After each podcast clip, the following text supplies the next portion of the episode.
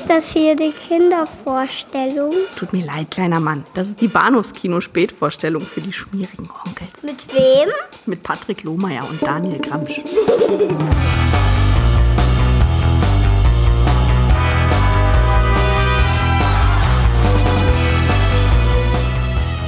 journey begins in the mind. A flight of imagination. A vision of what might lie across the universe. Or within the deepest regions of the subconscious. Dr. Edward Pretorius is about to embark on such a journey. It's out of control. You've got to turn it off. Something's coming.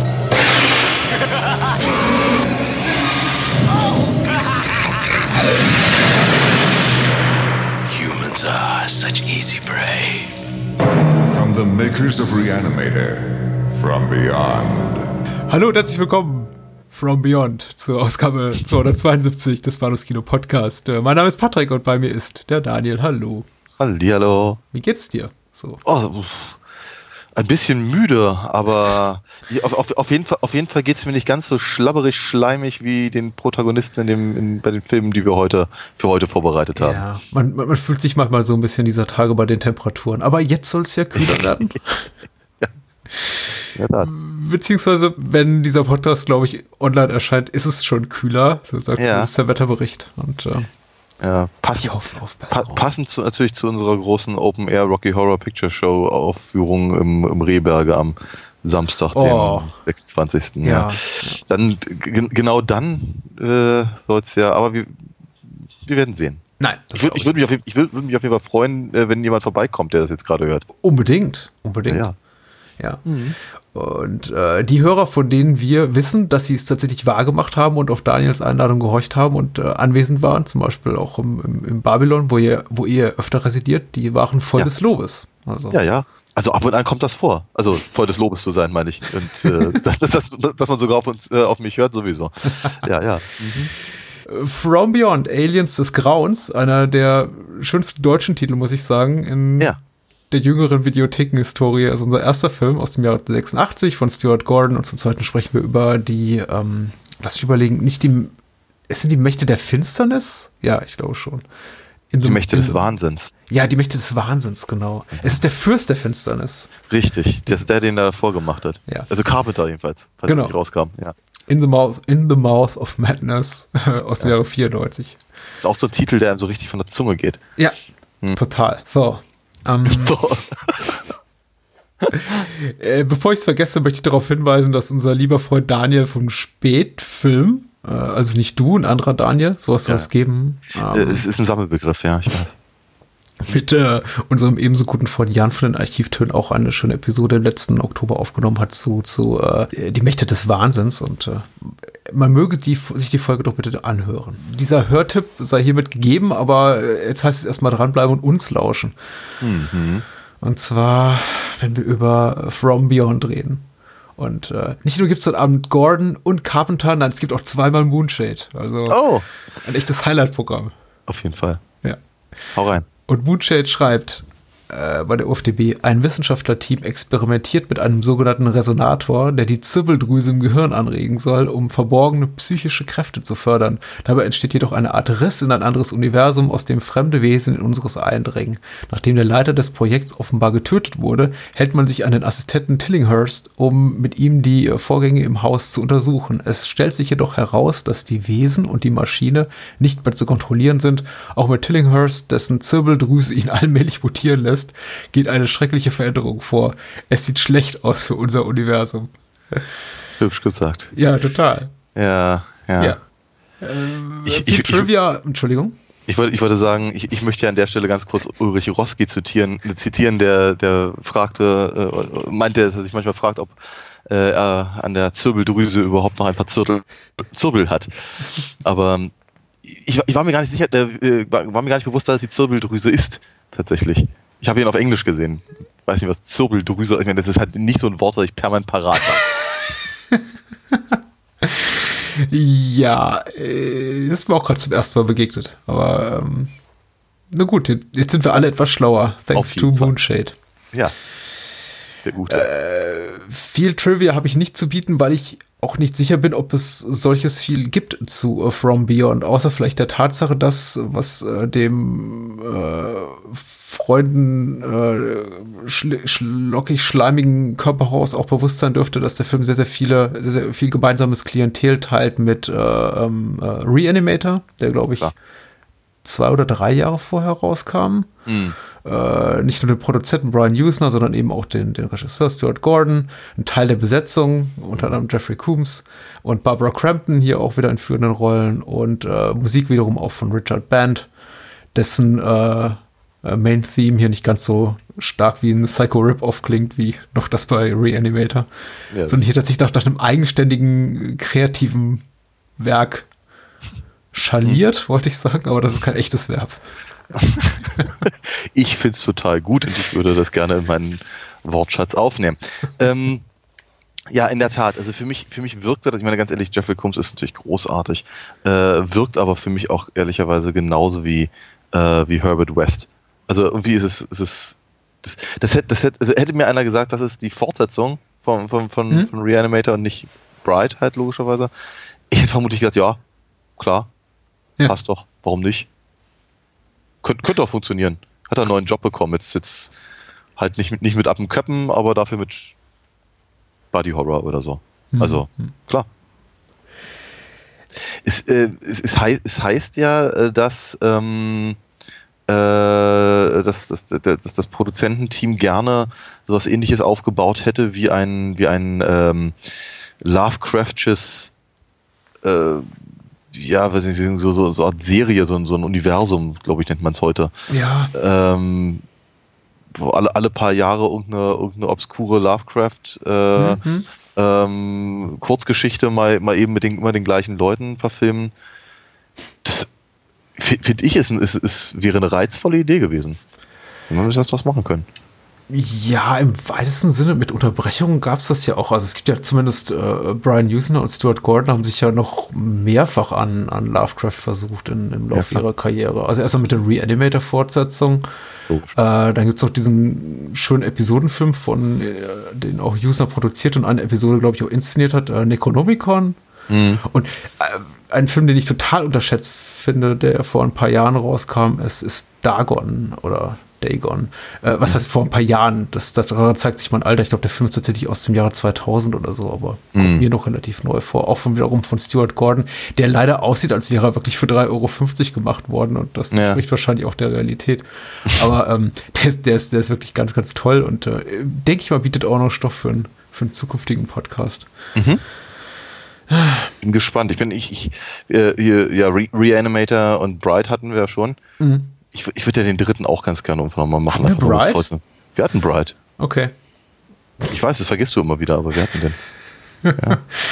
Ja, es ist. Ich, auch ich werde nicht jünger. Hm. Ja. Hast du.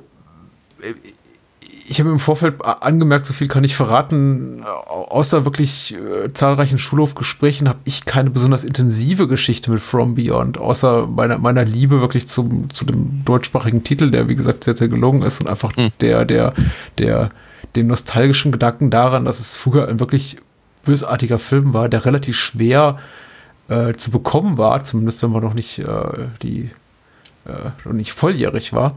Ja. Und deswegen habe irgendwie über den auf dem Schulhof immer viel spekuliert wurde. Aber das war's dann auch fast schon meinerseits. Wie ist denn so de deine Historie mit From Beyond?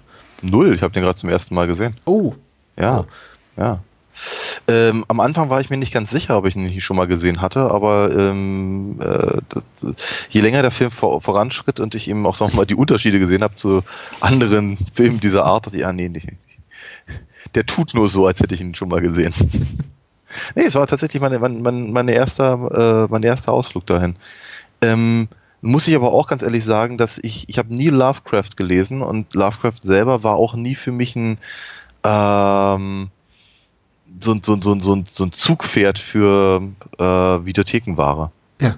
Also wenn da irgendwie drauf stand, wie HP, Lovecrafts, Ahnung, Schlabber, Schlabbermonster aus einem Land vor unserer Zeit oder so. ähm, ja, nö. ach, nö, muss ich nicht haben. Also Clive, äh, Clive, äh, Clive Barker oder sowas sind vielleicht noch ein bisschen eher, aber ich, ich war dann doch, glaube ich, mehr so der Stephen King-Gucker. Ja, es ist ja natürlich äh, Lovecraft in der Literatur und Lovecraft auf Film, der ja, wie gesagt, sehr geprägt ist von diesen zwei Figuren, hat Brian Usner und Stuart Gordon Ja. äh, schon zwei sehr verschiedene Paar Schuhe. Also das, was wir natürlich hier in Form von Reanimator oder From Beyond oder dann später Necronomicon oder Bright oder Return oder Beyond oder Reanimator und wie sie alle heißen sehen, hat ja wenig damit zu tun, was Lovecraft tatsächlich in seinen Geschichten schreibt, die ja sehr Sicherlich. Si- Sicherlich. Ich glaube, mein, mein, mein Interesse an Lovecraft kam dann auch- schleimig sind. Entschuldigung. Ja, ich glaube trotzdem, dass mein, mein Interesse an Lovecraft eher äh, dann, sagen wir mal, ähm, durch, äh, durch, durch Mike Mignola, Hellboy, Mhm. äh, Benicio del Torres und sowas äh, ein, ein bisschen angefeuert wurde, aber ich kam halt nie dazu, was zu lesen. Von Mhm. daher. Blub. Die Gerüchteküche Küche köchelt ja seit Jahren, dass äh, Benicio del Toro, nicht Benicio del Toro, Guillermo del Toro, Entschuldigung. Äh, Ja, natürlich. Entschuldigung. Ja, das war auch mein Fehler. Ja. Sorry. ho hoffentlich irgendwann nur die Kohle. Äh, wobei, äh, wenn Guillermo nicht will, vielleicht Benicio Ja. ähm, nochmal die Kohle zusammenkriegt für, für eine, eine In the Mountains of Madness äh, Adaption. Aber Äther. bitte? Äther. At the Mountains of Madness, da siehst du mal. Kein guter Abend.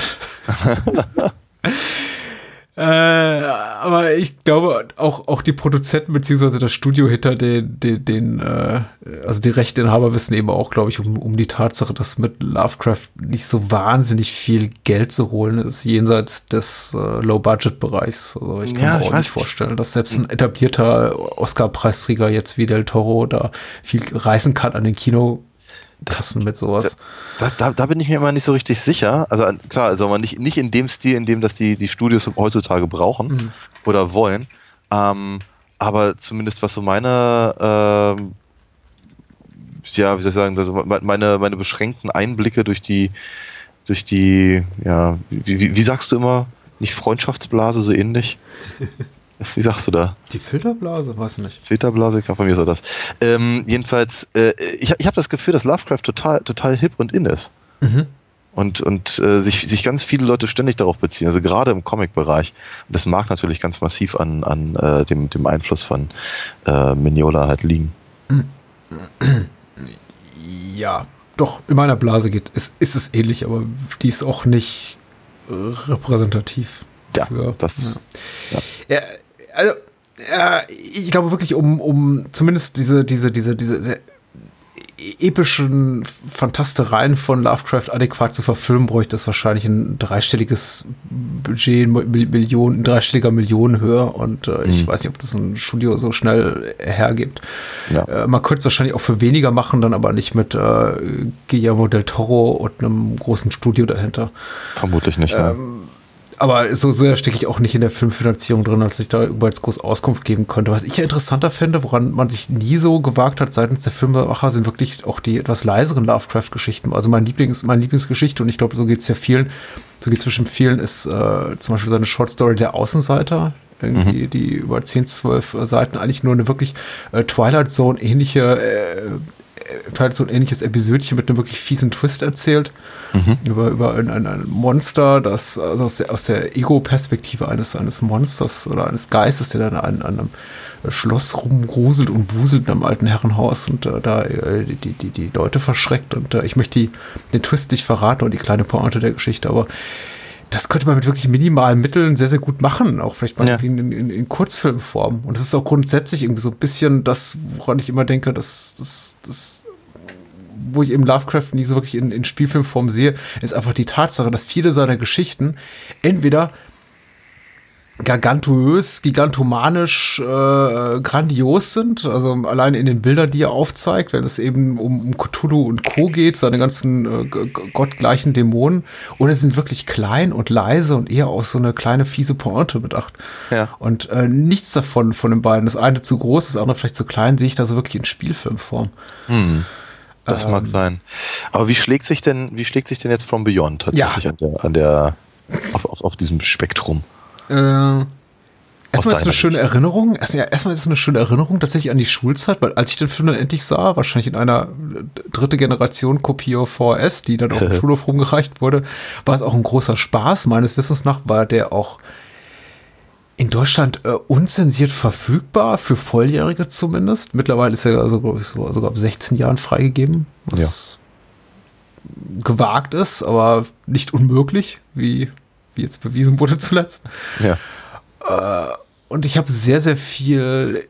Meine Erinnerung war die an einen sehr viel grandioseren Film, als From Beyond wirklich ist. Ich war jetzt beim Wiedersehen davon überrascht, wie klein der Film doch ist. Ja. Nicht was so seine Effekte betrifft, die sehr, sehr gelungen sind und auch ähm, extrem explizit und durchaus ambitioniert, aber einfach so an betreffend die Anzahl der Charaktere, die eine tragende Rolle spielen, auch die ganzen Settings, also Setdesign, die, äh, die, die Anzahl nicht nur der handelnden Figuren, sondern auch die Statisten, die man so sieht. Also der Film ist wirklich für ist wirklich klein, ist schmal, ist schön, fühlt sich irgendwie intim an, so ein bisschen irgendwie heimelig, als sei man bei Leuten im Wohnzimmer zu Gast und die würden einem eine wirklich gute Aufführung eines seiner Lieblingsstücke bieten, aber eben nur mit den Mitteln, die ihnen gegeben sind für, für 3,50 Dollar.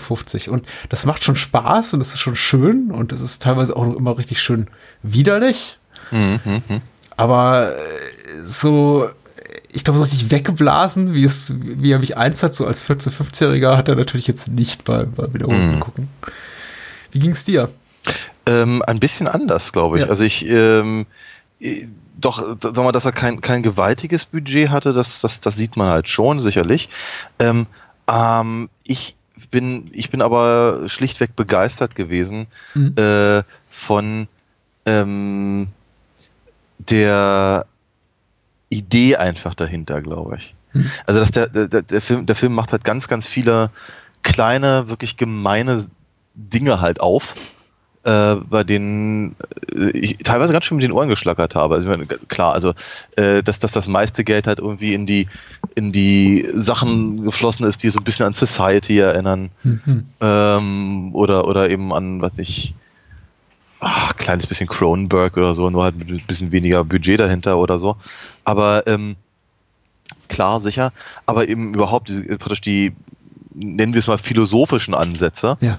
Äh, das, das, das fand ich halt echt, echt gelungen, dass der Film sich eben auch die, dass der, dass der sich die Mühe macht, eben genau diese Dinge halt zu nehmen, von denen ich zumindest annehme, dass sie, dass sie äh, in der, in der äh, Lovecraftschen Vorlage äh, vorhanden sind, äh, oder zumindest, sagen wir, thematisch sich halt in dem, bei dem, bei dem, sind es einfach so Sachen, die ich, die ich mit dem, mit dem Autor verbinde, ohne ihn jemals gelesen zu haben. Also diese ganzen so, so, so, Realitätsfragen und was ist eigentlich dahinter und wie, ne, also einfach diese Idee, dass, dass da, dass da eine, äh, eine, eine komplette Welt ist, im Prinzip mit, mit, mit, mit eigenen Regeln, eigenen Viechern, äh, die wir aber nicht sehen, weil wir, weil wir einfach nicht in dem, ähm, auf, auf, auf, nicht, nicht in die Dimension gucken können, so wie was ich, wir keine, also wie, wie, wie Bienen halt und wie, oder, oder Schmetterlinge und welche ultravioletten Sachen sehen können, die wir einfach nicht sehen. Und so, so, so eine Geschichten äh, fand ich halt total, total spannend und auch einfach diese, diese Idee dann zu sagen, ja, wenn die Maschine angeworfen wird, dann ist es nicht nur so, dass wir halt diese Astralebene erkennen können, sondern die sieht uns auch und vielleicht wollen wir das so nicht. Das fand ich eine ganz, ganz gruselige, unangenehme Vorstellung, ähm, die der Film aber auch, äh, auch schön breit macht. Also er, er, er, er, er verlässt sich eben nicht nur darauf, dass er, dass er, dass er eklige Effekte hat und irgendwie irgendwelche, irgendwelche Tentakel, die aus dem, aus dem, aus dem, aus der Stirn kommen und so und äh, die Hauptdarstellerin mal irgendwie in Lack und Leder durch, den, durch, den, Mhm. durch, wie, durch die Rabatten tollen lässt. Ähm, äh, sondern dass er, dass er sich eben wirklich genau diese praktisch, praktisch die Grundstruktur bis zum Ende halt beibehält und, und, äh, und, und, und praktisch an diesem Thema arbeitet. Mhm. Fand ich, fand ich, fand ich ganz, ganz faszinierend.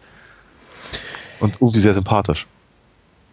Ja, äh, Stichwort unangenehm. Ich finde von all den Filmen aus diesem, ja im weitesten Sinne Zyklus der, der, der, der Gordon Usner Produktion, also Reanimator Bride und äh, Society haben wir bisher besprochen, finde ich auch hier From Beyond re relativ, also gemessen an anderen, am, am unangenehmsten. Nicht nur, weil die Effekte wirklich schauderhaft sind und auch äh, einfach, glaube ich, die Vorstellung, dass da irgendwas aus deinem, deinem, deinem Kopf rauswächst, die, die Zirbeldrüse oder mhm. äh, sehr, sehr, unangenehmes Bild empfinde, genauso wie die Tatsache oder die Vorstellung, ein Auge aus dem, aus, aus dem Sockel da gesogen zu bekommen mm. von, von Jeffrey Coombs. Aber eben auch einfach die Vorstellung, nicht mehr Herr oder Frau Herrin deiner, deiner Sinne zu sein. Mhm. Also ich als, als wahnsinnig unangenehm in dem Film empfunden habe, was tatsächlich auch dafür gesorgt hatte, dass ich im ersten Augenblick sowas wie ein Gefühl der, der Fremdscham auch empfand, als wenn man dann eben, wie du gerade erwähnt hast, da Barbara Crampton, also hier Dr. McMichaels, Catherine, in dieses ähm, SM-Outfit steckt und sich an äh, Jeffrey Coombs hier äh, ver vergehen lässt. Hm. Da muss ich mich erstmal wirklich daran gewöhnen, an, ja. an, an die Vorstellung, dass da so eine Entität ist im Raum, die tatsächlich Menschen dazu bringt, äh, so etwas zu tun. Weil mein erster meine erste Reaktion war, dass ich mich schlecht fühlte für die Schauspielerin und dachte, oh meine Güte, äh, ist das hm. unangenehm, die arme Frau. Aber ja. im Grunde geht's ja keinem der anderen Protagonisten besser. Und äh, von, weiß nicht, äh, Ken Forey hier, ähm, äh, beleibt und beliebt, nicht beleibt, aber beliebt aus äh, Dawn of the Dead, hier als äh, Polizist Baba, mhm. ähm, muss ja auch die arme Sau äh, äh hier die die die die Monster bekämpfen in seiner Unterhose.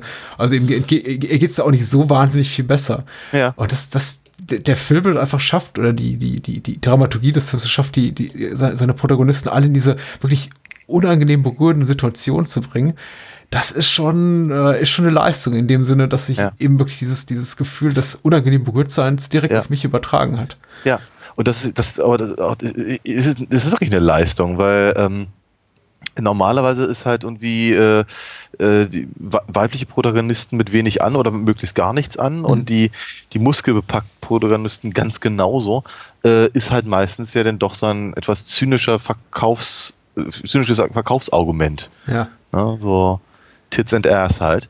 Äh, und hier hat das aber eben auch durchaus eine ganz klare ähm, Bedeutung für für die Handlung und ich habe nicht das Gefühl, dass das eben als ähm, einfach, also dass es ausgeschlachtet wird.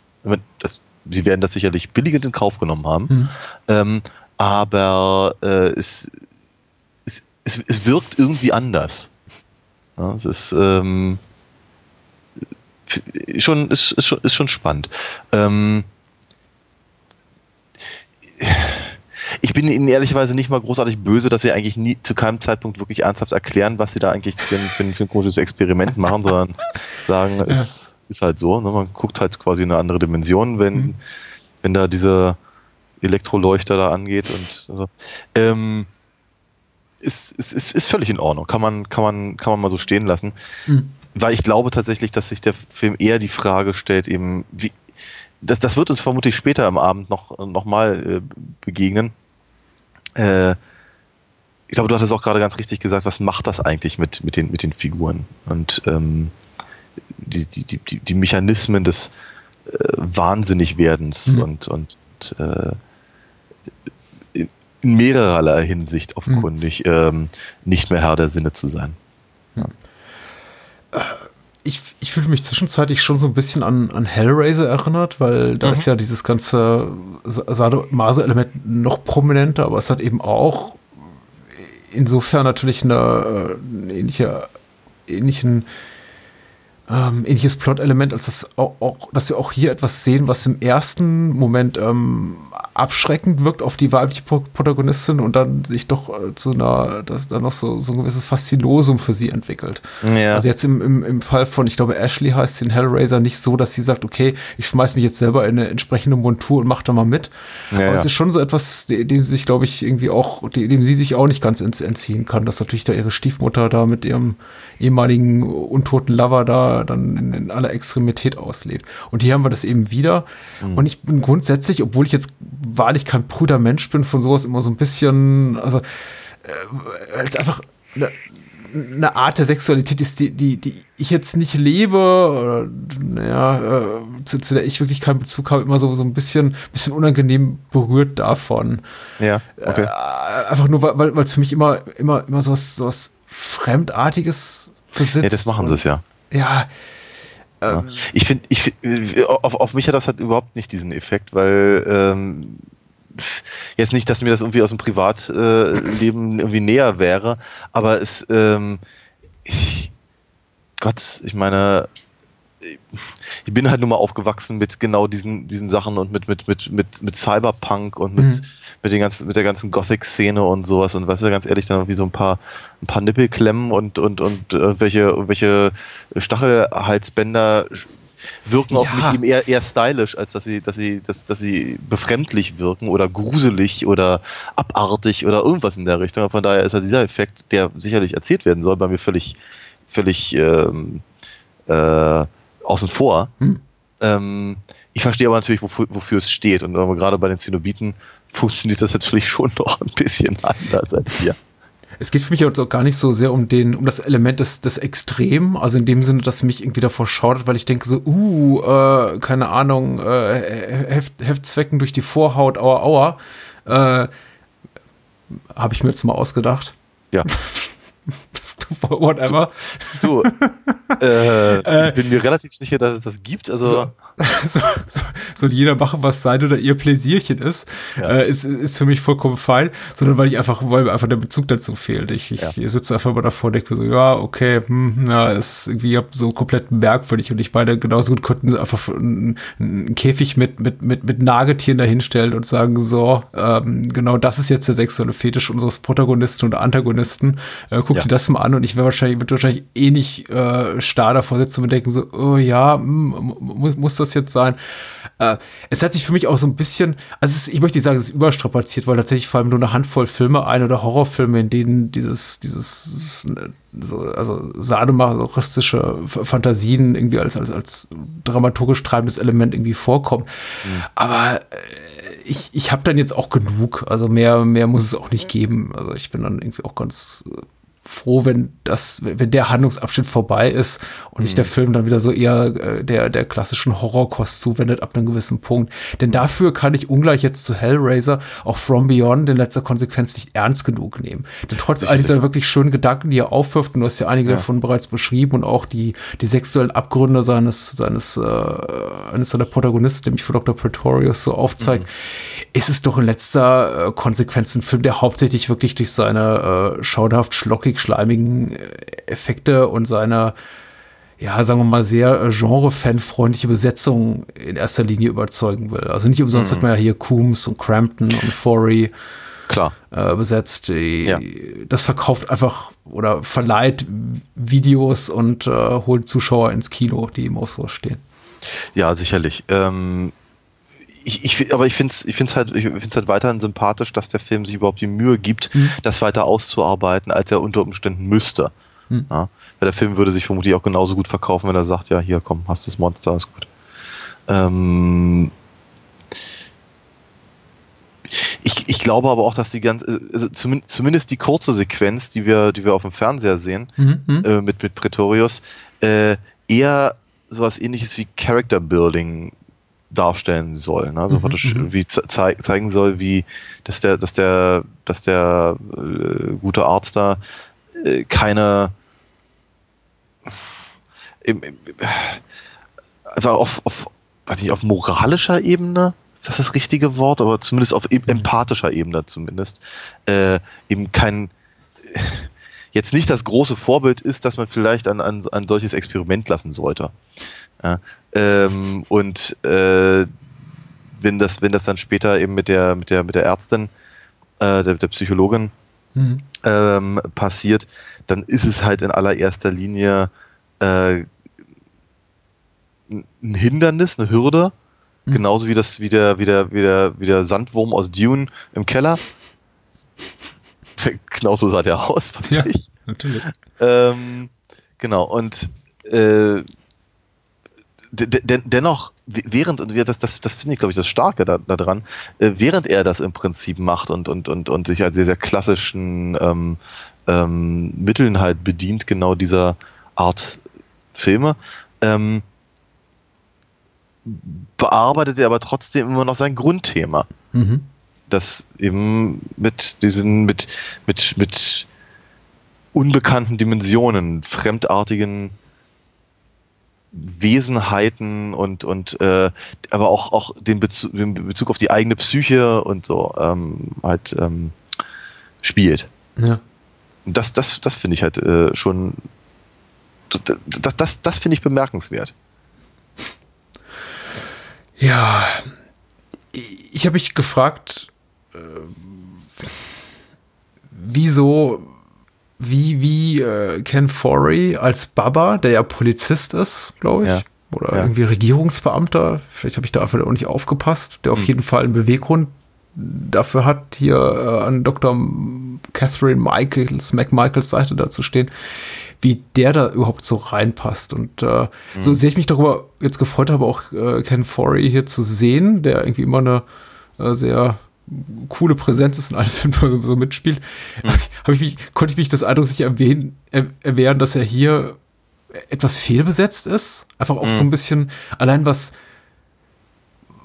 was seine, sein Erscheinungsbild, auch nicht zuletzt seine Körpergröße äh, betrifft, einfach auch so eine Figur ist, die wortwörtlich äh, zwischen äh, Coombs und Crampton ein bisschen steht, die, so will es ja die Handlung, äh, im, im, im späteren Verlauf des Films sowas wie eine äh, un unwiderstehliche die sich unwiderstehlich sexuell zueinander angezogen fühlen, wo, wo, weswegen sich, glaube ich, vielleicht auch der Reg- Regisseur oder Drehbuchautor dazu veranlasst fühlte, Ken Foreys Figur so zum zu, zu netten, netten Buddy-Type ein bisschen umzuschreiben, der eigentlich nur heiß darauf ist, äh, zu futtern und irgendwie flapsige Sprüche zu reißen. Und das passt für mich irgendwie da alles nicht so richtig rein. Also, Ja. äh, wenn, wenn- ich so Ken Forey im Vordergrund stehen sehe, mit irgendwie äh, breitschultriger zwei, zwei Meter Typ, äh, Typ, was ich, Footballspieler, und dann im Hintergrund sehe ich, wie sich da Coombs und Crafton anschmachten, denke ich, irgendwas ist merkwürdig hier. Ähm, da hätte ich irgendwie, da hätte ich jemand, jemand anderen gesehen. Ähm, das, äh, das hat jetzt nicht zwangsläufig irgendwie einen Punkt oder ein Ende, also bei meiner Argumentation oder meine These, die ich hier mal aufstelle. Aber ich habe irgendwie so das Gefühl gehabt, die, die, die Rolle war für eine andere Art von Schauspieler geschrieben, nicht für die, für, nicht für diese relativ beeindruckende Erscheinung, die Ken Forey eben ist Ja. sondern eher so ein bisschen so ein nerdiger Typ. Vielleicht so ein dicklicher, dicklicher irischer Polizist. Um die 50. Hm. Aber hey, Okay. Hm, interessante Frage. Ist, ist mir nicht aufgefallen. Dafür, dafür wird zu oft erzählt, dass er irgendwie Football gespielt hat und, und all das. Also, ähm, also, ja, er ist, er ist Baba. Also, oh, ja, eben. Das ist, glaube Ja. ich, ja, also ich. Ich meine, die Art, und, die Art und Weise, wie sie ihn reden lassen, immer so ein Hm. bisschen so knapp hinter Eddie Murphy irgendwie, äh, ist schon, sagen wir mal, das ist jetzt auch nicht mehr so, sagen wir, die ganz aktuelle Art und Weise, wie man, wie man ähm, äh, äh, People of Color im, im, im, im, im, Kino darstellen möchte heutzutage. Ja, Äh, um es ganz vorsichtig zu formulieren oder um es etwas härter zu formulieren, ich fand es schon grenzwertig rassistisch. ja. Äh, gleichzeitig bauen sie ihn aber schon so ein bisschen als den Helden der Story auf, Mhm. Können aber auch von, von, von, äh, von Coombs halt irgendwie nicht ganz lassen, weil sie schon, glaube ich, wissen, dass der derjenige ist, der, der die Story halt vorantreibt tatsächlich.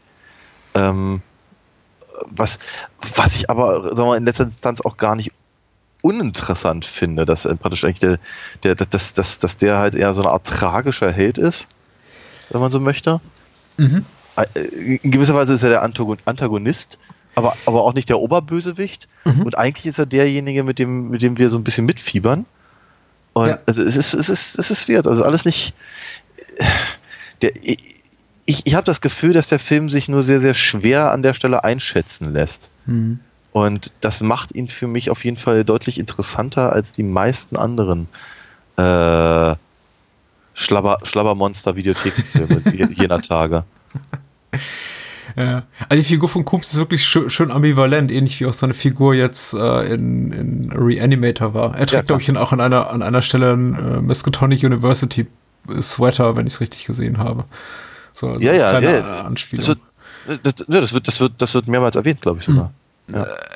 und also sie ist, sie ist natürlich auch, die, die Ambivalenz seiner Figur rührt natürlich auch daher, dass ich glaube, in der, in der Kurzgeschichte, die auch From Beyond hieß, die als, als Vorlage diente, es keine Dr. Pretorius Figur gibt, sondern tatsächlich Tilling, Tillinghurst. Tillinghurst? Ich glaube ja, Äh, ich, da, da, da ich mir den Namen nicht merken kann, habe ich jetzt immer nur von Jeffrey Coombs geredet. Ja, Jeffrey Coombs oder Tillinghurst, Tillinghurst, Tillinghurst, wie auch immer die Figur ist, die eben auch am Ende ins Gras beißen muss und derjenige ist, der eben dieses Experiment zum, zum Bösen missbraucht. Pretorius, der hier von einem Darsteller namens Ted Sorrell gespielt wird, ist ja, äh, ist, ist in der Kurzgeschichte gar nicht vorhanden, aber ich glaube auch ein bisschen mit, mit Schielen in Richtung äh, Ticketverkäufe und einfach auch auf, auf die Jeffrey Coombs Star-Persona, von der sich, glaube ich, auch einfach die, das zahlende Publikum, das den Film sich anguckt, erwartet, dass er zumindest so eine, so eine, so eine semi-heroische Rolle einnimmt, hat man sich wahrscheinlich gedacht, so, ja, wir können ihn nicht zum reinen Bösewicht dieser Geschichte machen, dann lass ihn doch so halb als Bösewicht, halb als Opfer erscheinen. Ja. Und auch wenn er am Ende des Films ziemlich doof aussieht, Ja. kommt er dann doch irgendwie durch. Ja, eigentlich nicht, ne? Also eigentlich ist er am Ende ganz schön tot. Ja, Also äh, so, so, sowieso, ich bin, ich bin ganz, ganz, ganz erstaunt darüber, wie konsequent der Film äh, pessimistisch ist ja, am Ende. ja. Also ähm, im Prinzip die, die Hauptdarstellerin zwar irgendwie das, das, das Böse besiegen lassen und mit verhältnismäßig äh, heiler Haut davonkommen lassen, aber dann ist sie letztendlich völlig wahnsinnig und, und, und, äh, und, und darf deutlich zu lange, als dass es irgendwie angenehm wäre, in die Kamera brüllen. Hm. Das ist. Äh, also ich mag ja sowas, ja. Ich finde das, ich finde das, ich finde, ich finde, ich finde das großartig, weil ich irgendwie denke, das ist halt äh, allein, allein mit einer solchen Aktion äh, hebt man sich halt ab Hm. von, naja, F Filmen, in denen dann irgendwie auch ganz dringend eine, eine ja, nicht, nicht weiter nachvollziehbare Love Story reingeschrieben wird, Ja, die dann auch ja. noch zum, zum Happy Ending führt und so. Ja. Ja. Äh, ich, ich meinte auch nur, hier, Kums kommt am Ende, am, am Ende davon im Sinne von als, als, so als semi-heroische Figur, die man am Ende doch so. auch in, in, in einigermaßen guter, guter Erinnerung behält, nicht als der große, große Schurke dieses Stücks. Das ist wahr. Das ist natürlich hier Dr. Pretorius. Ja. Ich habe den Schauspieler nicht darum beneidet, um das, was er dadurch leiden musste. Ich meine, den Großteil der Zeit musste er einfach da völlig unbewegt rumstehen, weil er gefangen ist in diesem Bodysuit, ja, ja, 100 Kilo schweren Bodysuit, an dem Ja. irgendwie so. Der war schön gemacht, das im Übrigen. ne? Uah, mit, diesem, vom- ja. mit, diesem, mit, diesem, mit diesem ewig langen Hals und so. Das ist und trotzdem, also es, es, es, es hätte- ja auch aussehen können wie äh, hier die, die, die Hexe aus dem Keller aus Evil Dead. Hm. Ähm, aber ähm, nee, sie haben das, haben das recht gut gelöst. Ja, äh, Effekt, ja, der Film ist wirklich ein, das sollte man wirklich nicht unerwähnt lassen, ein schönes Effektfeuerwerk, äh, sch- schönes Showcase für die Talente hier der, der, der Herren Effektemacher, ich glaube unter anderem von John, John Bückler und, und, und seinem Team hier kreiert, äh, wirklich cool gemacht. Und äh, Ken Forey habe ich jetzt, über über den habe ich jetzt gerade ein bisschen geschimpft im Sinne von fehlbesetzt, aber er darf zumindest den wahrscheinlich besten Tod sterben. Hm, sehr unangenehm. Sehr unangenehm, ja. Ja. Ey, überhaupt, überhaupt die Art und Weise, wie das inszeniert wurde. Ich meine, wenn man den Film jetzt guckt in etwas höherer Auflösung und nicht auf in, in schwammiger VS-Qualität, fällt einem eben dann doch auf, ja, das sind wahrscheinlich einfach ähm, Styroporkügelchen, die sie jetzt äh, feuern auf die Darsteller, die sie vorher einfach eingeschmiert haben mit irgendeiner klebenden Substanz. Hm. Aber die Idee ist eine schöne, also das Handwerk zu beobachten und auch wenn man den Trick vielleicht durchschaut, äh, das Handwerk so zu beobachten und eben zu wissen, dass es alles tatsächlich aus, aus irgendwelchen Windmaschinen kommt und nicht aus, aus, aus Computern, Ja. das äh, ist ein schönes Ding. Ja, auf jeden Fall. Also ich, hatte- ich hatte, ich hatte wirklich, ich hatte viel Vergnügen bei dem, bei dem, bei dem Film. Ich. Ist dir aufgefallen, dass das Fenster oben in dieser Dachkammer, in diesem Dachkammerlabor dreimal kaputt geht im Laufe des Films? Ja. Und ich mich, ich mich frage, wer es immer repariert. Ja. Also vor, also vor, vor allem zwischen dem ersten und dem äh, zweiten Mal könnte man sich ja noch durchaus vorstellen, da hat irgendeiner, also wer, weiß, wie lange äh, Till, Tillinghurst Ja. äh, ähm, tatsächlich da in der Klapsmühle ist, ähm, aber eben ja zwischen dem, dem, dem, dem zweiten und dem dritten Mal ist das schon seltsam, weil sie eigentlich die, die ganze Zeit in diesem Haus sind, ja. ja. Ähm, Ich fand, ich fand, ich fand im Übrigen diese, diese, diese, diese Nebenhandlung, dieser, dieser B-Plot mit der ähm, äh, rivalisierenden Psychologin, fand ich auch wirklich unangenehm. ja. Weil er, weil er, weil er, der, der wirkte so ungerecht irgendwie. Man kann sich dann nicht so gegen wehren. Du musst, musst da irgendwie dann äh, einfach zugucken, wie sich das entfaltet und äh, die ganze Zeit, ach, äh, Hm. ist alles so, das ist, das ist gemein. Mach, Ich mal nicht so. Ich war jetzt überrascht, äh, zu Beginn des Films äh, wieder zu sehen oder daran erinnert zu werden, dass diese Szene mit dem ähm, masturbierenden Häftling in dieser psychiatrischen Haftanstalt oder Ja. äh, äh, fast eins zu eins auch in, in The Silence of the Lambs auftaucht, Ja, ein paar Jahre da- später. Da dachte ich auch dran, ja. Ja. Ja. Mix. Ja. Hier hat er, hier hat er glaube ich, keinen Namen. Nein. Aber äh, vielleicht, wer, weiß, ich meine, Jonathan Demme kommt ja selber aus der, aus der Roger Corman ähm, Sleaze- und B-Movie-Ecke. Also ich bin mir ziemlich sicher, der guckt auch solche Filme in seiner Freizeit. Till. Beziehungsweise hat sie geguckt. Äh, ist ja leider nicht mehr unter uns. Hm. Äh, ja, wirklich, wirklich ein gelungener Film. Und ich glaube, so der einzige Punkt, wo, wo er, es ist aber wirklich der einzige kleine Moment, wo er, glaube ich, ein bisschen in Richtung unfreiwilligen Humor abgleitet, ist, ist der Moment, glaube ich, in dem äh, Barbara Crampton sagt sowas wie äh, He will devour us uh, and the rest of humanity und ich mich, ich mir dann schon denke, ja, weißt du, klar ist es für euch jetzt eine riesige Bedrohung, die hier der mutierte Dr. Pretorius äh, auf euch ausübt, wirkt, wie Mhm. auch immer. Scheiße, fit nicht mal zum Beginn des Satzes zurück. Aber davon die, die, die, die, quasi die Menschheit im übertragenen oder wortwörtlichen Sinne zu verschlingen, Hm. Ja, ja, okay. Also so, so groß würde ich es dann doch nicht machen. Naja, weil sie sagen ja schon durchaus, dass die, äh, dass diese Maschine Hm. offenkundig eben an, an äh, also ihren, ihren Einflussbereich einfach ausweitet. Mhm. Ähm, aber ja, es ist ein bisschen, es ist so ein, ach, haben wir es auf ein Nummer kleiner Moment, ja. Äh, die Türen in der, in der Psychiatrie klingen so wie die Türen bei, äh, bei Raumschiff Enterprise, ne? Shh. Ja, Oder, ja, okay. sehr schön. Ähm, kann man bestimmt auch in so einer, in so einer, in so einer Archivtöne-Bibliothek kaufen für kleines Natürlich. Geld. ne? Ja, klar.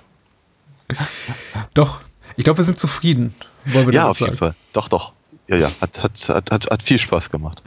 Und wie gesagt, ich habe ich hab, äh, danach dann doch gleich noch ein bisschen Lust bekommen, dann beim, beim, beim Reanimator mal wieder vorbeizuschauen. Machen wir. Äh, vielleicht sagst du so, um den, den, den, den Sprung auch dramaturgisch sanft zum, zum nächsten Film einzuleiten, unseren Hörern, wo man dich findet und wie man dich und deine Arbeit unterstützen kann. Oh ja, oh ja, man kann, nicht, man kann mich natürlich. Und bitte finden. zuhören, jetzt nicht irgendwie hier nach vorne drücken. So. Es gibt diese, diese, diese, diese Funktion bei, bei den meisten Podcast-Apps mit irgendwie hier 10, 15, 20 Sekunden skippen. Magst du mich nochmal unterbrechen? Warum Äh, los, los, sprich. Ja, vielen Dank. Ähm, genau, man kann mich natürlich finden im Internet äh, auf www.alinafox.de oder beim Comicwerk. Da gibt es dann, naja, wie der Name schon sagt, Comics von mir. Ähm, und man kann natürlich die Dinge auch bestellen. Dann kriegt man auch von mir eine kleine Signatur und eine kleine Zeichnung dazu und ich würde mich sehr freuen. Äh, ich erwähne kurz den PayPal-Link und dann was, etwas, was mir momentan etwas wichtiger ist. Und zwar ist der PayPal-Link paypal.me slash Bahnhofskino, also paypal.me slash Bahnhofskino für Spenden oder direkt Spenden mit PayPal an Spenden, at Spenden, plural at bahnhofskino.com. So kommt das auch an. Äh, noch viel wichtiger und ein größeres Herzensprojekt meinerseits ist gerade die, die Bahnhofskino Extended Edition, also ein zweiter Podcast-Feed, den wir eingerichtet haben, mit äh, wöchentlichen Filmgesprächen, äh, Specials zum Thema Film, Festivals, Interviews, äh, Filmgespräche. Es gibt demnächst auch mal einen Audiokommentar, also einfach ein wöchentlich wechselndes Wundertütenformat. Aktuell noch, mal gucken, wo sich das noch so hin entwickelt. Und äh, ihr findet das unter einfach Bahnhofskino Extended Edition mal googeln. Wir haben dafür ein separates Blog, aber noch viel angenehmer einfach bei äh, Spotify, iTunes, TuneIn, Stitcher und mit was auch immer wie ihr uns hört, einfach danach suchen. Das ist die Bahnhofskino Extended Edition. Und wenn ihr der was Gutes tun wollt, weil wir eine sehr, sehr geringe Sichtbarkeit haben, vor allem bei iTunes, hinterlasst doch eine Sternchenbewertung. Das könnt ihr auch für diesen Podcast tun. Denn das hilft uns am meisten. Und ehrlich gesagt dauert das ungefähr drei bis fünf Sekunden auf diesen Sternchen-Schieberegler zu klicken und äh, danach auf den Button OK oder absenden. Und es hilft uns wirklich sehr, sehr. Also einfach für Bahnhofskino, beziehungsweise wenn euch die Bahnhofskino Extended Edition gefällt, hinterlasst doch ein paar Sternchen und im allerbesten Fall auch noch ein paar warme Worte. Aber Mhm. auch, auch die Sternchen sind schon schön. Ob In the Mouth of Madness so schön ist, darüber wird zu sprechen sein. ja, Gucken wir mal, ja. die Mächte des Wahnsinns. Das sind jetzt keine belastbaren Zahlen, die ich nenne, aber in meine äh, Blase mal geschaut, insbesondere auf die Letterbox-Rezensionen von Rezensenten, denen ich folge, da zeigt sich, dass äh, In the Mouth of Madness einen Zuspruch genießt, so im Verhältnis 80-20 und dass die 80 Prozent äh, überwiegend sehr euphorisch sind, in der Mitte sich sehr, sehr wenig an äh, differenziertem Meinungsbild äh, bereit macht und dann so am Ende des Spektrums so ungefähr 20 Prozent stehen, die sagen, so ein Scheiß, ähm, das war der Anfang vom Ende für Carpenter. Ja. Und, äh, ich bin äh, sehr gespannt darauf zu hören, nach der kurzen Inhaltsangabe, wo du dich so meinungstechnisch wiederfindest. Ah, okay. Und äh, ich habe es bereits angedroht oder in Vorfreude angekündigt. Der Moonshot äh, kommt heute zweimal zu seinem großen Auftritt und er schreibt, äh, der Versicherungsdetektiv John Trent, gespielt von Sam Neill, wird in eine Irrenanstalt eingewiesen und erzählt dem behandelnden Arzt, gespielt von David Warner, seine Geschichte. Von einem Verleger wird Trent beauftragt, nach dem verschwundenen Kulthorrorautor Sutter Kane zu suchen, gespielt von Jürgen Prochnow. Kane ist ein weltweites Phänomen und sein neuestes Buch mit ihm verschollen. Nachdem er auf den Buchumschlägen von Kanes Werken eine Karte entdeckt hat, macht sich Trent mit der Verlagsangestellten Styles auf den Weg und gerät schließlich nach Hobbs End. Doch diese Stadt gibt es ausschließlich auf dem Papier. Sie entsprang Kanes Imagination. Aha. Doch Trent und Styles machen notgedrungen weiter, denn sie können die Stadt nicht mehr verlassen, in der es von Monstern und anderen unheimlichen Geschöpfen nur so wimmelt. Mhm. So sieht's aus. So sieht das aus, ja. Ein Großteil der Besetzung habe ich bereits genannt. Sam Neill spielt die männliche Hauptrolle, Julie Carmen die weibliche Hauptrolle, äh, Jürgen Prochnow, Charlton Heston und äh, diverse andere illustre Gestalten sind in mehr oder weniger großen Rollen auch noch dabei.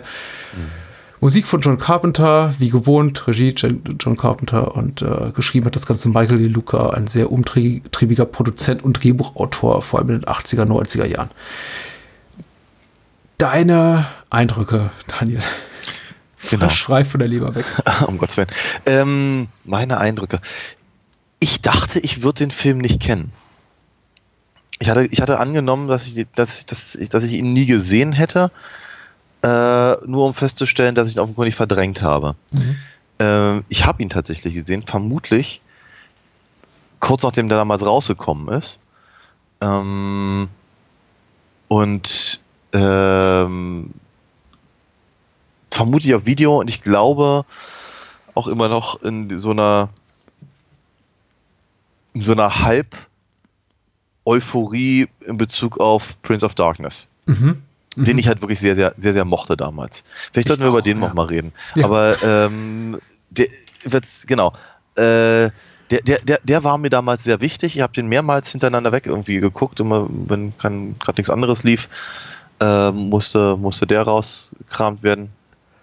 Und so, äh, und ich glaube, ich hatte mich sehr darauf gefreut, dass, dass der nächste von, von Carpenter eben auch offenkundig in so eine ähnliche Richtung gehen sollte.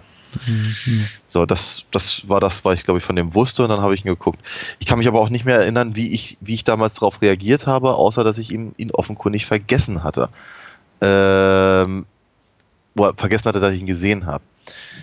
So, jetzt habe hab hab ich mir wieder angeguckt und stellte fest, dass ich mich an fast jede einzelne Szene erinnern konnte. Ich hätte sie nur nicht von alleine irgendwie abrufen können und sagen können, Mhm. ah ja, stimmt, das, äh, ne, wenn die, wenn die, wenn die Türen auf und zu klappern vor Jürgen Prochnows äh, äh, Gesicht, das Ja. rein theoretisch auch das von Gabriel Byrne hätte sein können, ähm, dann, ja, und so. Also ich hätte diese ganzen Sachen einfach nicht abrufen können. Aber ich habe sie gesehen und dachte mir, ach doch, ja, habe ich, kenne ich. Ähm, das sagt natürlich ein ganz kleines bisschen darüber aus, wie, für, wie, wie, gut ich ihn damals gefunden haben muss. Heute, heute finde ich ihn tatsächlich gar nicht schlecht. Ich finde ihn in letzter Linie, letzter Linie ein bisschen inkonsequent Mhm. ähm, und leider so ein bisschen so wie so eine wie, keine Ahnung, als, als, als, als würde man eine, eine, irgendwie so ein, so ein, so ein, so ein, so ein äh, versch so, so, verschachteltes chinesisches Kästchen irgendwie mühsam durch mit irgendwelchen äh, äh, Tricks irgendwie aufbekommen und eine Schachtel ist in der nächsten und sonst wie und die letzte ist aber leer. so in etwa, so, so, so fühlt sich das halt für mich an. Weil der Film hat eine, eine, eine sehr, sehr gute Stimmung über den, über den Großteil der Handlung. Ein paar wirklich fiese, unangenehme Einfälle, äh, im Prinzip ähnlich wie bei From Beyond, finde ich mhm. ganz, ganz spannend, wie, äh, wie eben mit diesen äh, ja sehr Lovecraftschen ähm, Ideen von, ja, also weiß ich, den Old Ones oder Elder Gods oder wie man sie nennen möchte, ja. äh, gespielt wird und eben mit dem, mit diesem dem, dem, dem Horror alleine daran wahnsinnig zu werden und es zu merken und so. Diese, diese, diese ganzen Sachen, die sind ja da drin.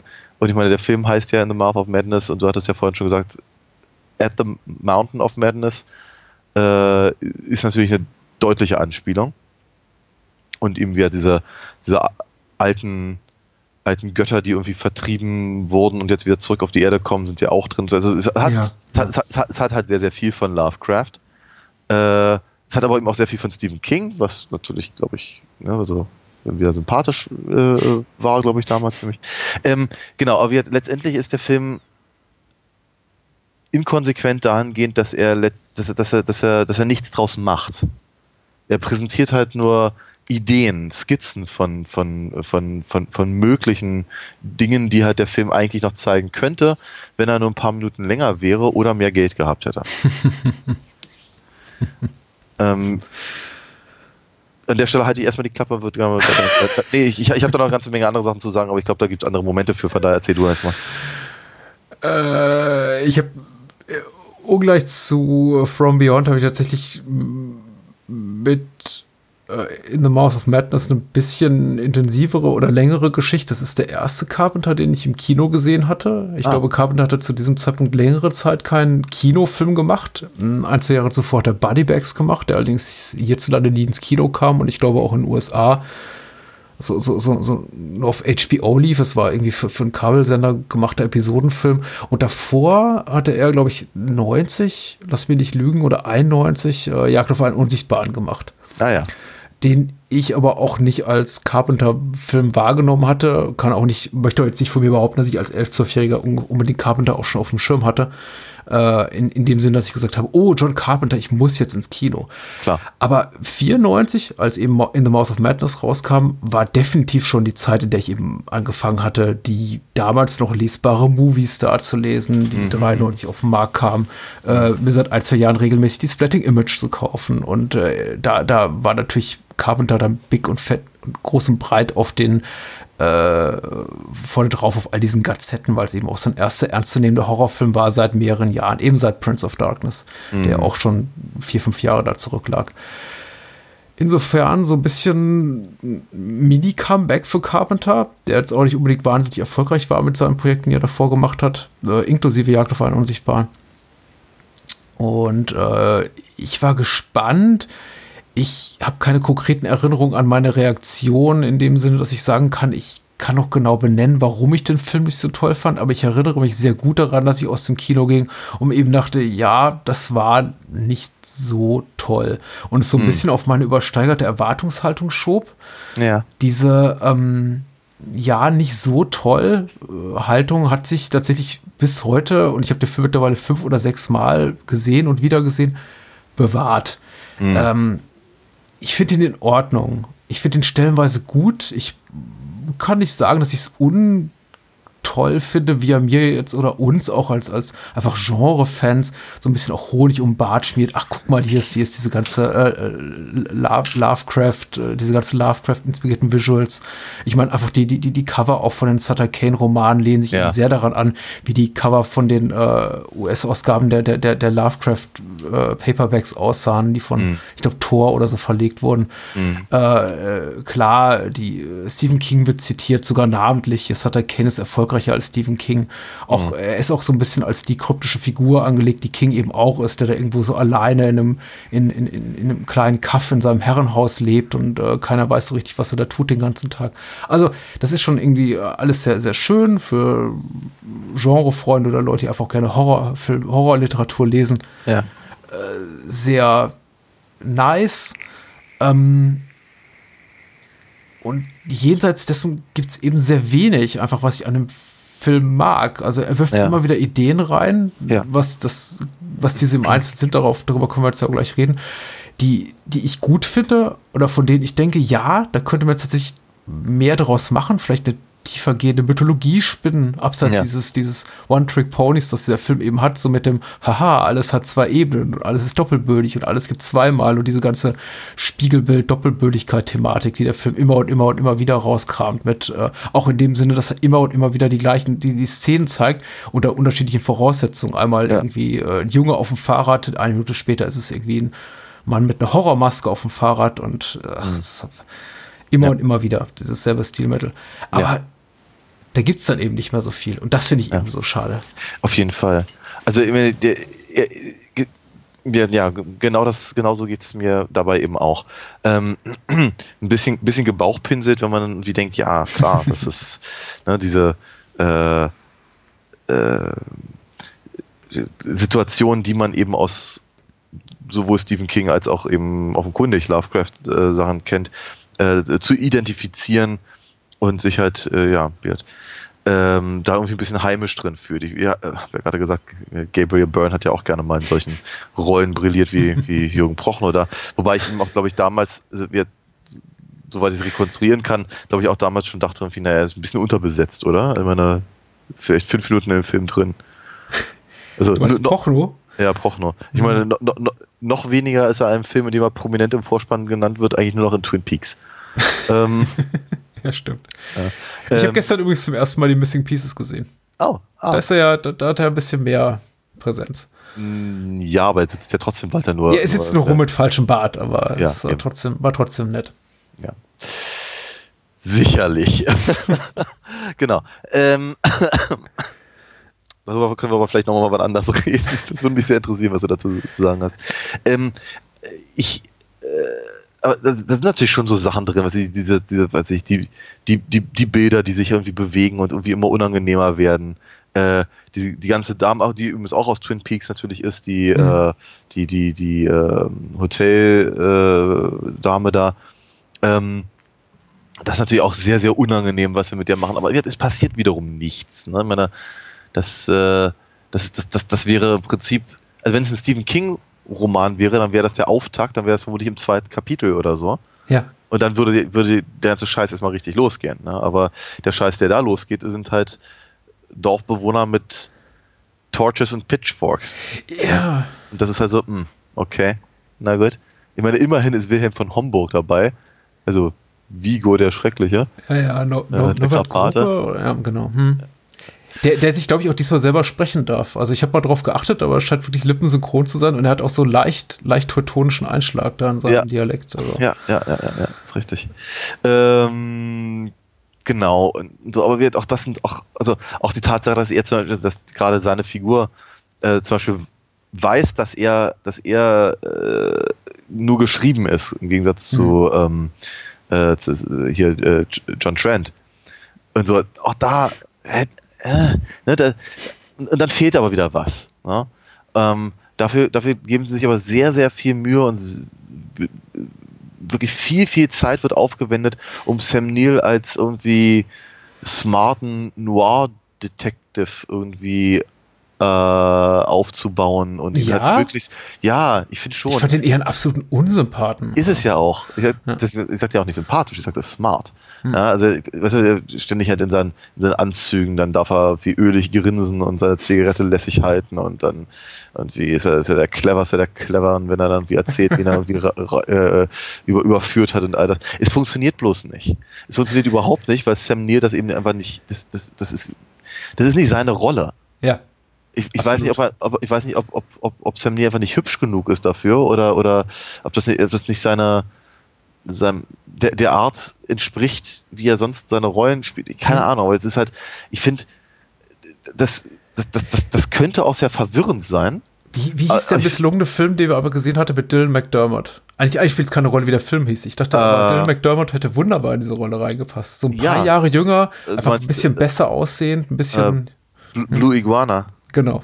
Ja, genau. Ja, absolut, absolut richtig, ja. Ähm, also das ist, also, da, da wir eigentlich nie John Trent irgendwie verlassen, Hm. was, wie gesagt, natürlich auf, auf, auf, auf äh, Drehbuchebene äh, sehr clever ist, weil wir dadurch natürlich nie sicher sein können, ob irgendetwas, was wir sehen, der Realität entspricht oder nicht. Hm, hm. Ähm, Funktioniert es aber eben einfach nicht so ganz, weil ich habe eigentlich kein Interesse daran, die ganze Zeit mit Sam Neill rumzuhängen. Ja. Ähm, also die, die, wenn, wenn, wenn deine Hauptfigur tatsächlich das schwächste Glied der Kette ist, ja, dann, dann, dann, dann befindet sich das schon so ein bisschen auf so einem absteigenden Ast. Und dann wird, dann hilft es eben auch nicht wirklich, dass die äh, wirklich schöne Ideen, auch diese, diese Sache, wenn er da im, im, im Bus träumt und, und Sutter Kane ihm irgendwie einflüstert, dass seine Lieblingsfarbe blau ist und er wacht auf und alles ist blau. Schöne Idee, sofort vorbei, keine Konsequenz. Ja. Äh, da, da hätte man, äh, weißt du, da, da, da hätte man, keine Ahnung, Suspiria-artige Dinge draus machen können, ne? Aber nee, ist nicht. Und, und dann hast du, dann hast du auch, auch, ich meine, ja, Charlton Heston ist mit drin. Und? Warum? Also Warum muss es Charlton Heston sein? Genauso äh, David Warner und John Glover. Zwei, die ich auch beide äh, immer wieder gerne sehe. Ja. Nichts Ja, zu tun. total verschenkt, ja. Ja, Hm. völlig verschenkt. Ja.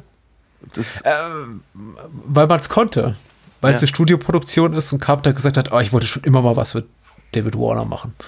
ich lese übrigens gerade, dass der, dass der Junge auf dem Fahrrad Hayden Christensen war. Mhm. Also Ohne Maske, ja. An Ana- Anakin, ja. unglaublich.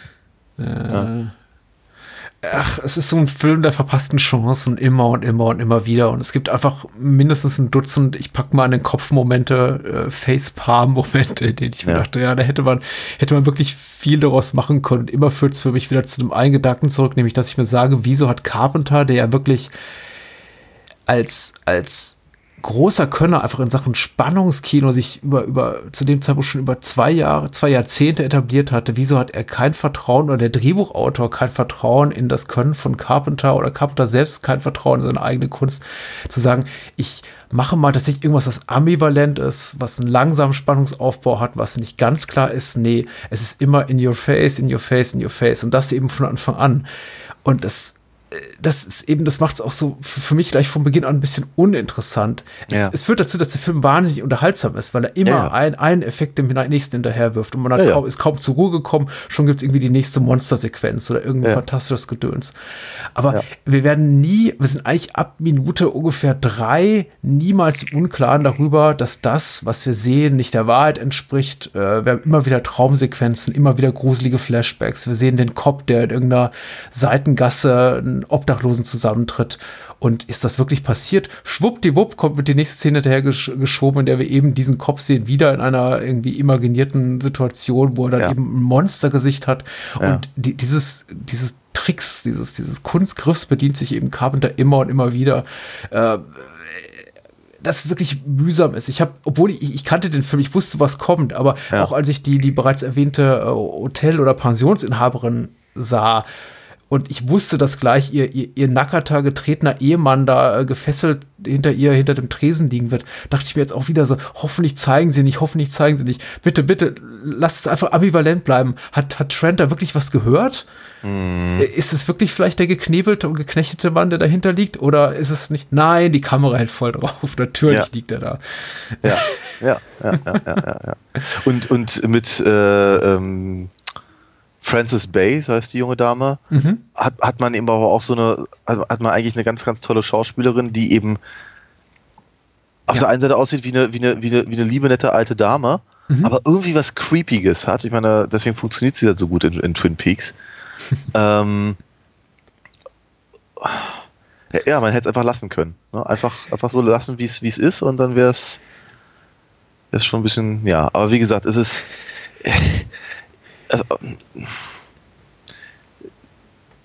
der, der, der Film hat eine ganze Menge Momente und das Ja. ist irgendwie, es ist, es ist, äh, es ist, wie du schon ganz richtig sagst, das ist total kurzweilig und äh, getrieben. Ein bisschen, ein bisschen Problem habe ich mit, mit dem Ende, Mhm. weil ich das tatsächlich, auf, auf, also wäh- wäh- während der Film halt vorangetrieben wird die ganze Zeit, habe ich das Mhm. Gefühl, dass das Ende ähm, auf einmal ähm, so, so einfach äh, gehetzt wirkt. Ja. So, so Motto, oh, ah, verdammt, wir hatten am Anfang hatten wir was mit der, mit der, äh, mit dem, mit dem, mit dem Irrenhaus. Da, da müssen wir nochmal zurück.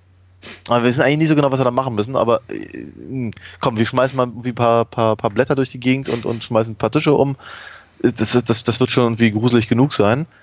Und dann, äh, ich meine, die, diese, diese Radio, Radio äh, oder, oder äh, Funk Nachricht, die so gut Ja. funktioniert in, in Romero-Zombie-Filmen, ist eben auch völlig, also wirkt halt einfach billig an Ja. der Stelle.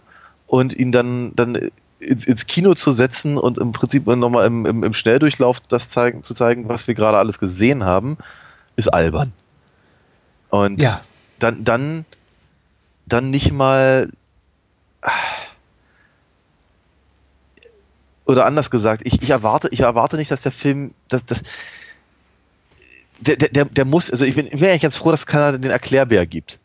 Ja, weil der, der Film muss mir überhaupt nichts erklären. Er- Das tut er nämlich schon die ganze Zeit genug. Hm. Ja, aber irgendwie wirkt's halbgar. Und, und, und, und nicht, nicht, nicht, nicht zu Ende gedacht, habe ich so das Gefühl. Mhm. So, als, als, als, als wäre ihnen halt irgendwie beim Dreh der letzten Szene auf einmal das Geld ausgegangen oder irgendwas. Ja, und es ist.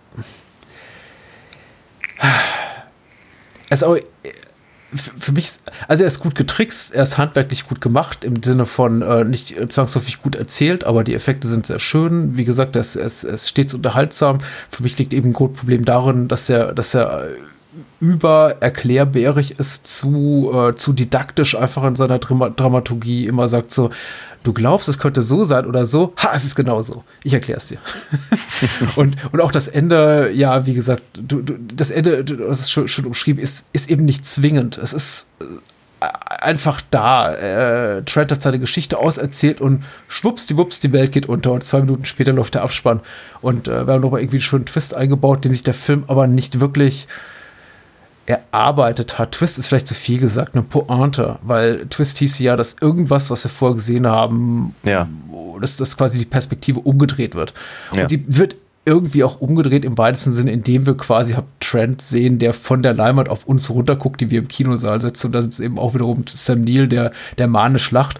Aber es ist alles nicht so besonders smart, sondern Mhm. steht mir eher nach einer Idee von wegen, habe ich mal, hat, hat der Drehbuchautor mal um drei Uhr morgens gehabt und irgendwie schaffen wir das, irgendwie wird es Carpenter schon schaffen, das so zu inszenieren, dass das alles Sinn ergibt. Ja. Tut es aber nicht so Nee. wirklich. Nee, leider nicht. Was schade ist, ich, ich finde, als Komödie funktioniert der Film tatsächlich besser und einige Schauspieler, die wir eben sehen, dazu gehört eben auch Heston, der bereits erwähnte John Glover, dazu gehört die, äh, die, die, die, die verrückte ältere Lady, Frances Bay. Das sind eben auch so Figuren, die ich tendenziell mir eher mit, nicht zwangsläufig Komödien, aber vielleicht mit eher so mit Grotesken oder mit Parodien verbinde. Einfach so Gesichter auch. Äh, nicht zwangsläufig Charlton Heston, aber einfach Nee. vielleicht Charlton Heston zu diesem Zeitpunkt seiner Karriere. Nicht Charlton Heston in den 50er, 60ern. Äh, äh, insbesondere John Glover, den, den ich irgendwie so als, als quasi Trump in, in, in Gremlins Ja. 2 nicht aus, aus dem Kopf kriege. Klar. Ähm, deswegen finde ich, also funktionieren für mich die, die, die humoristischen Parts von In the Mouth of Madness sehr viel besser als die, die es wirklich vordergründig darauf anlegen, uns zu schocken mit irgendwelchen Schockeffekten. Ja. Da muss ich dann oft sagen, ja, nett gedacht oder n- netter Versuch, aber das sieht mir alles so ein bisschen sehr nach, nach Kirmes aus. Inklusive all der Masken. Ja, es ist ein bisschen Geisterbahn einfach. Ja, Also ganz ehrlich, der Typ da auf dem Fahrrad, ja. oder wenn hier, äh, wie heißt sie, Julia Stiles, äh, hier ganz akrobatisch auf, auf ihren vier Händen rumläuft und man dann eben offensichtlich einer, einer Stuntfrau oder einer Gymnastin da irgendwie ihr, Maske Gesicht auf, auf die, ja. auf die, genau, die, die, die Maske auf den Hinterkopf geklebt hat. Mhm. Ja, das ist so, ja, das ist auch so ein bisschen Kirmesbudenzauber einfach. Es ist, im Prinzip ist es eine, eine, eine äh, TV-Zweiteiler Stephen King-Verfilmung. Ja. ja, ein bisschen. Ne? Ja. Äh, Linda Styles heißt sie. Hm. Linda Starts, ja, na gut. Ähm, ja, also ja, der, der, der Film hat halt zu keinem Zeitpunkt die Klasse eben zum Beispiel eines Prince of Darkness. Ähm, und äh, das ist schon das ist, das ist, das ist enttäuschend. Das ist einfach enttäuschend, muss man ganz ehrlich sagen. Ähm, Ist es fair, äh, jetzt, ich meine, insbesondere im Kontext eines, eines Regisseurs wie Carpenter, der eben sechs, sieben sehr angesehene Meisterwerke im Laufe seiner Karriere produziert hat, das an seinem, äh, an seinen Großtaten zu, zu messen? Oder sollten wir uns in die Pflicht genommen fühlen und sagen, ja, lass mal irgendwie Halloween, Klapperschlange und das Ding außen vor und lass uns einfach mal so als völlig losgelöst von, von seinem Werk, das einfach Ja. so als, als soliden äh, Genrefilm Mitte der 90er, eine Zeit, die wirklich nicht reich war an, an gutem Horrorkino. Ja. Also es war ja vor der, vor der großen Horror-Renaissance, die dann hier Scream dann irgendwie losgetreten hatte, zwei, drei Jahre später. Ja. Sollte man sich einfach irgendwie davon losgelöst betrachten. Ich weiß Und nicht, ob wird, das, wird er dadurch irgendwie besser. ich, nee, ich befürchte nicht, weil dann hat er immer noch strukturelle Probleme. Ja. und, äh, und Protagonistenprobleme, wie ich ja schon gesagt habe. Ne? Ja, es ist ja. einfach, es ist einfach schwierig. Sam Neill ist einfach nicht der Richtige für den Job. Hm. Ja. Äh, und es ist mir völlig klar, dass er, ähm, dass er zu dem Zeitpunkt ja noch vermutlich noch auf der, auf der der, der Hochwelle von Sachen wie Jurassic Park oder das Piano oder sowas äh, Ja. schwebte. Ähm, und natürlich ver vermutlich sehr, sehr, sehr gerne besetzt wurde und vermutlich hätte er sich auch gesagt, hey, geile Sache, ich arbeite gerne mal mit Carpenter, warum nicht? Ja, und das gönne ich ihm natürlich in gewisser Weise auch. Aber es, es, es macht nichts. Er ist, ist, er ist halt für John Trent nicht der Richtige.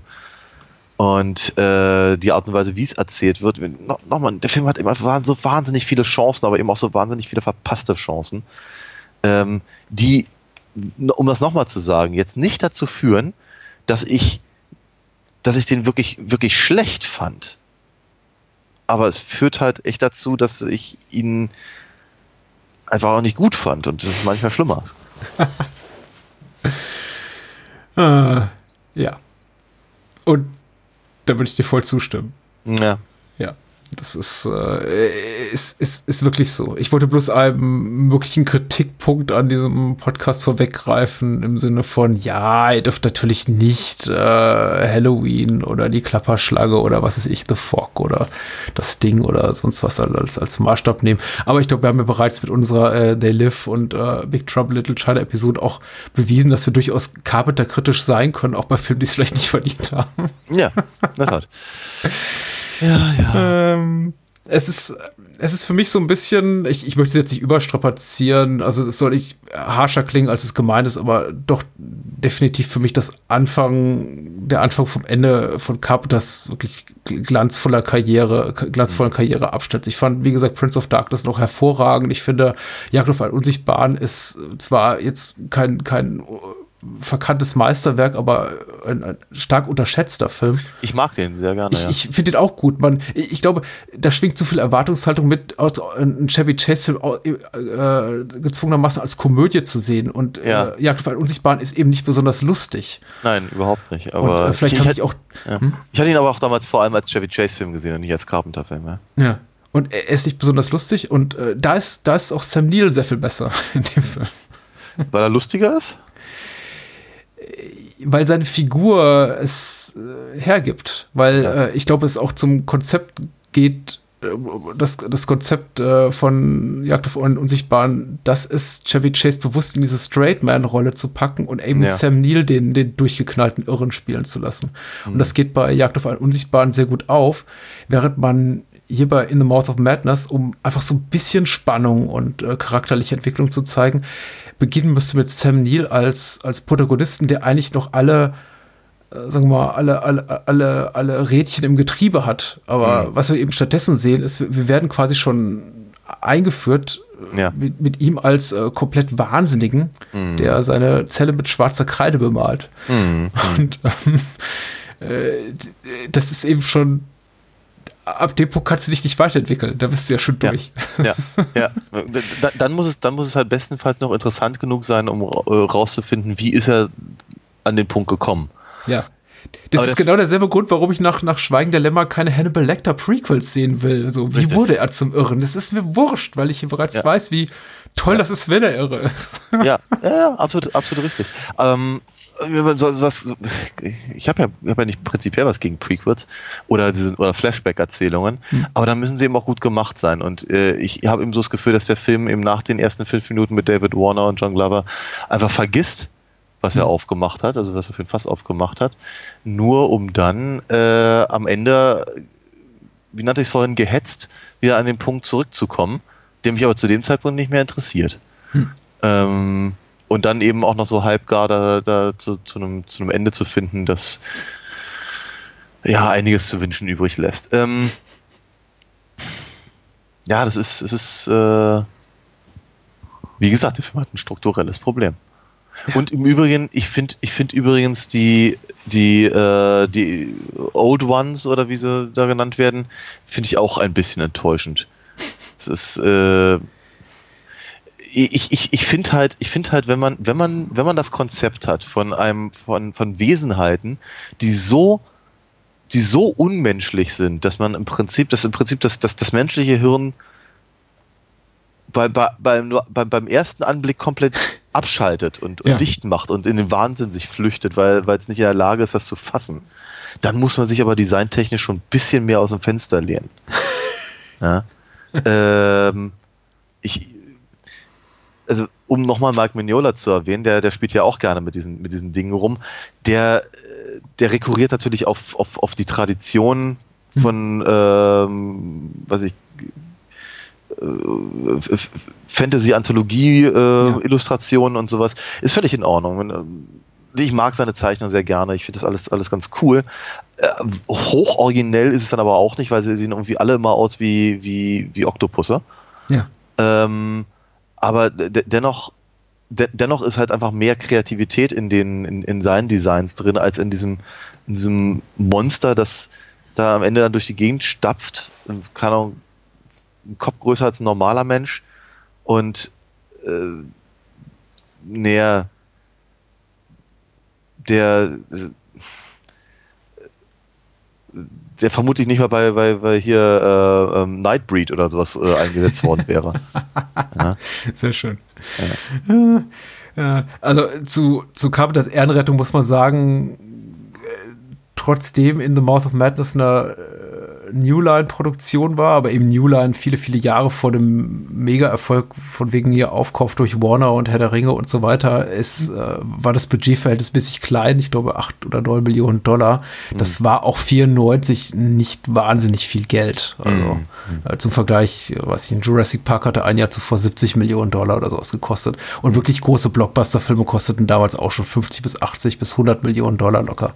Also dafür ist es gut und natürlich auch muss man sagen, ich meine, leider oder zum Glück, ich denke mal zum Glück, äh, noch äh, zwei, drei, vier Jahre so vor dem kompletten Durchmarsch der, der digitalen Revolution in Hollywood will heißen, eigentlich so gut wie keine computergenerierten Effekte, was jetzt auch ganz sympathisch ist. Also das zahlt sich auch aus, wenn, wenn sie zum Beispiel hier über diese, diese, diese Brücke fahren und also ins, ins fiktive Hobbs End, das ist einfach so ein schöner handgemachter Effekt, wo dann quasi die, äh, die, die, die, die Räder durch rückprojektionstechnischer äh, Technik irgendwie über, über diesem Abgrund, äh, über diesem, diesem wolkenverhangenen Schlund da, da darüber fahren. Das ist irgendwie alles schon sehr, sehr nett gemacht.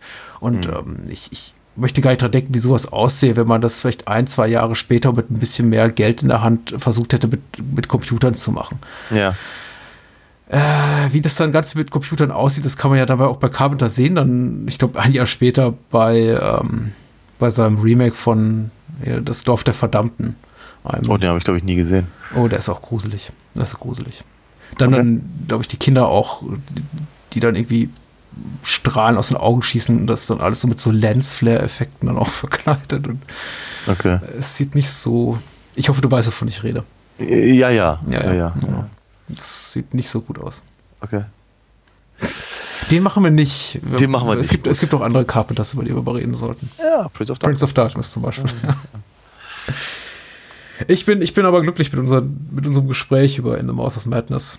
Ja, das auf jeden Fall. Ich bin, ich bin, ich bin auch äh, glücklich überhaupt, dass also die, die, die, die, die Filmauswahl, also praktisch die Sichtung für, die, für den Podcast hat eben auch durchaus Spaß gemacht. Das mhm. alle beide Filme wird sehr kurzweilig und ähm, gen, gen, genug drin, um äh, sich eben auch nicht einfach nur berieseln zu lassen, sondern eben auch darüber nachzudenken. Das gefällt mhm. mir auch mal sehr gut. Ah, apropos Berieselung, eine Sache ist mir noch aufgefallen, was woran sich auch mal wieder zeigt, wie sehr der Zahn der Zeit an solchen Filmen und seinen Themen nagt. Ist, äh, äh, Trent wird in einer Szene relativ früh im Film als als sehr, sehr oberflächlich oder irgendwie nicht literarisch interessiert dargestellt, indem er eben einmal sagen darf, hier, äh, ich habe keine Zeit, ich habe keine Zeit zum Lesen, äh, hier, uh, got it on tape. Mhm. Was so wahrscheinlich so die, das, das, das, das Höchstmaß an äh, Kultur, kultureller Despektierlichkeit äh, war, dass man irgendwie 94 irgendwie filmisch darstellen konnte. Was natürlich lustig ist aus heutiger Perspektive, wo jeder einfach nur noch Bücher als Hörbücher hört, zumindest die Leute, die ständig hier am, am, am Jet-Setten sind und äh, Audible auf, im, im, im, Dauerloop laufen haben und Podcasts eben wie unseren hier sich beschallen lassen. Ne? Also Hörbücher 94 anscheinend noch irgendwie so ein komisches Konzept. Ja. Ja, genau. Und nächste Woche, was machen haben wir? wir? Haben wir auch ein total komisches Konzept.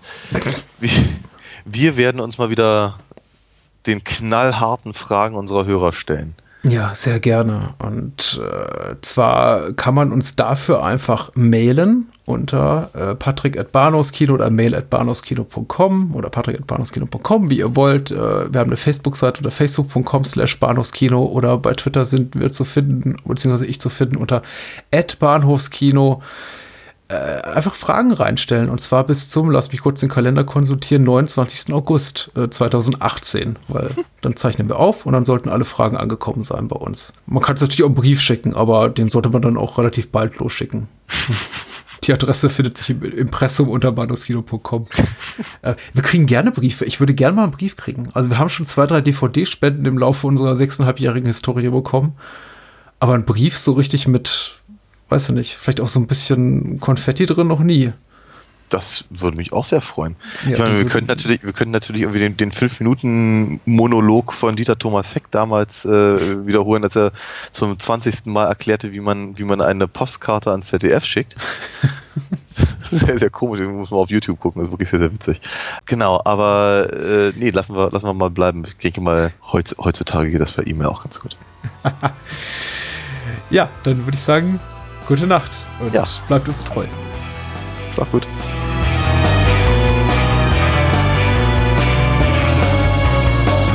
Das war Bahnhofskino. Wollt ihr mehr von uns lesen oder hören? Natürlich sind wir auch bei Twitter und Facebook vertreten. Schickt eure Filmwünsche oder Feedback an patrick.bahnhofskino.com. Und unter alinafox.de findet ihr alles zu den Comics und Hörspielen rund um Daniels Meisterliebin. Vielen Dank fürs Zuhören und adios.